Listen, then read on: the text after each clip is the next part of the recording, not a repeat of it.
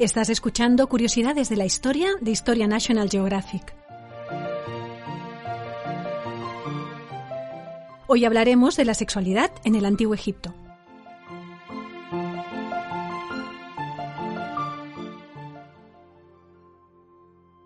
Acostumbrados como estamos al modo directo y franco con el que griegos y romanos se acercaban a la sexualidad, ya fuese en la literatura o en el arte, los egipcios nos pueden parecer más bien pacatos en estas cuestiones. Es cierto que sus representaciones gráficas y sus descripciones literarias son muy comedidas en cuanto al aspecto puramente físico del sexo, pero no lo es menos que la sexualidad, sobre todo como elemento generador de vida, está presente en muchas manifestaciones de la cultura egipcia. Las tumbas, pese a lo que pueda parecer, están repletas de guiños sobre esta cuestión para el visitante que sabe dónde mirar. Una de las escenas más habituales de la decoración de los hipogeos y mastabas egipcios consisten en dos imágenes del dueño de la tumba sobre una diminuta barca de papiro.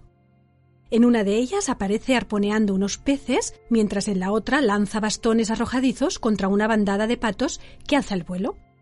Los juegos de palabras a los que tan dados eran los egipcios nos permiten leer el significado oculto de estas acciones, en apariencia anodinas. Fijémonos primero en los dos peces arponeados. Se trata de la tilapia y la perca nilótica. Nada tendrían de especial si no fuera porque sus hábitats son muy diferentes.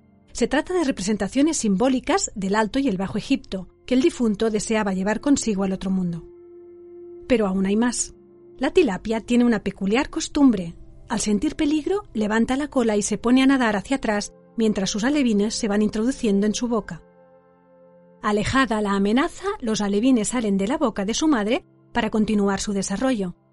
Los egipcios equiparaban ese comportamiento con el de la diosa Nut, que cada atardecer se tragaba al dios Re para parirlo revitalizado al amanecer siguiente.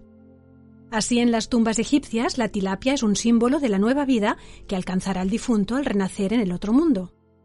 El aspecto sexual de la escena queda subrayado por el hecho que el verbo arponear posee exactamente la misma estructura consonántica que el verbo fecundar. El secreto reside en el juego de palabras.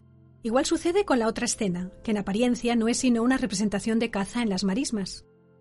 Su significado cambia cuando sabemos que el verbo arrojar mantiene con el verbo engendrar igual paralelismo que en el caso anterior, y que los patos son un símbolo erótico en el imaginario egipcio. En la decoración de muchas tumbas podemos ver cómo durante la celebración del banquete funerario las sirvientas rellenan las copas de los invitados o la esposa del difunto hace lo propio con la de su marido. El mensaje subliminal se encuentra no en la belleza de las mujeres representadas, que también, sino en el verbo verter, de estructura idéntica a eyacular. Como vemos, las imágenes de las tumbas egipcias poseen dos niveles de lectura. El primero es puramente nominal. Las escenas significan lo que vemos. El segundo, en cambio, es subliminal y tiene que ver con el sexo, con la capacidad de engendrar nueva vida en el más allá. Nadie lo diría al penetrar en ellas, pero todo en las escenas de las tumbas egipcias se relaciona con el sexo. Incluso las más inofensivas de las mascotas, como los monos verdes o los gatos. A primera vista, sentados bajo el asiento de su ama, parecen destinados a acompañarla en el más allá. Sin embargo, también están relacionados con el sexo. El mono es un elemento erótico, mientras que la presencia del gato indica la ausencia de menstruación en la mujer, es decir, Indica que la mujer está en periodo fértil y por lo tanto lista para recibir a su esposo y engendrar nueva vida. No obstante, si bien estos mensajes subliminales eran el modo de mostrar la sexualidad del arte oficial de la corte, no fueron el único medio utilizado por los egipcios para referirse a estas cuestiones. Contamos con los ostraca, lajas de pieza o fragmentos de cerámica que escribas y artesanos empleaban como soporte alternativo de escritura. El papiro era muy caro y para hacer también esbozos y apuntes. Gracias a estas piezas y a las pocas menciones que aparecen en los textos, sabemos, por ejemplo, que habitualmente el hombre se colocaba sobre la mujer para el coito. Muchos ostraca muestran a parejas practicando el sexo a tergo, es decir, con penetración posterior. En las imágenes es imposible saber si se trata de penetración anal, pero es muy posible que así fuera, pues con ellos se evitaban embarazos indeseados. Como los poemas amorosos nos hablan de tiernos encuentros físicos entre los enamorados, sabemos que el sexo prematrimonial no estaba mal visto, pero ¿era conveniente guardar las formas? Siendo la capacidad para engendrar tan importante para los egipcios, no resulta extraño saber que los hombres, en baja forma, disponían y recurrían a todo tipo de ayudas capaces de hacerles remontar el ánimo. Ello no les suponía ningún desdoro, pues hasta los dioses se mostraban alicaídos en ocasiones. En el enfrentamiento de Horus y Set, Isis embadurna el pene de su hijo con ungüento dulce para conseguir una erección. Los mortales debían conformarse con tomar algunos bebedizos especiales, cuyas recetas conservamos, y presentar falos votivos a la diosa del amor y la belleza, a Thor, exvotos cuyo propósito era potenciar tanto la virilidad de los hombres como la fertilidad de las mujeres.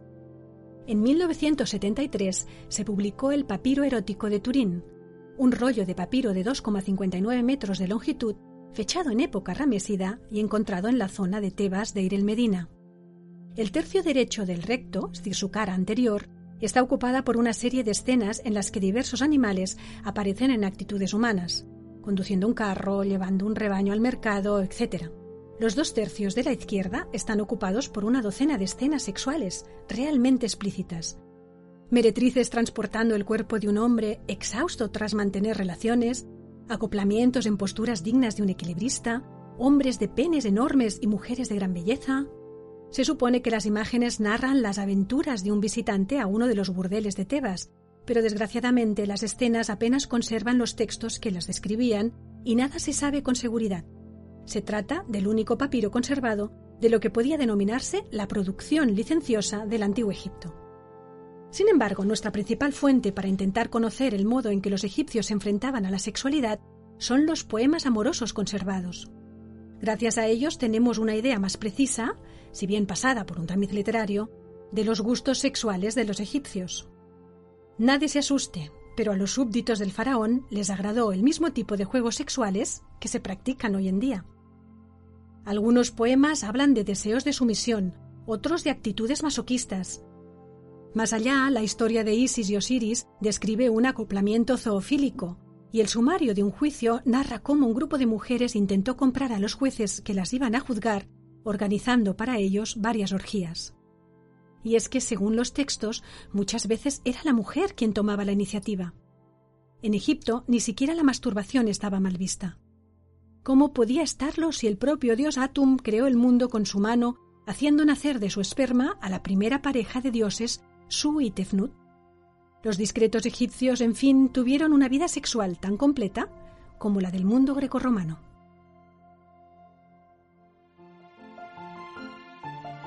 Si te ha gustado este podcast, puedes suscribirte a nuestro canal en el que iremos publicando nuevos contenidos cada semana. Además, recuerda que también puedes suscribirte a la revista Historia National Geographic en formato digital o en papel a través de la web historiang.com barra suscripción.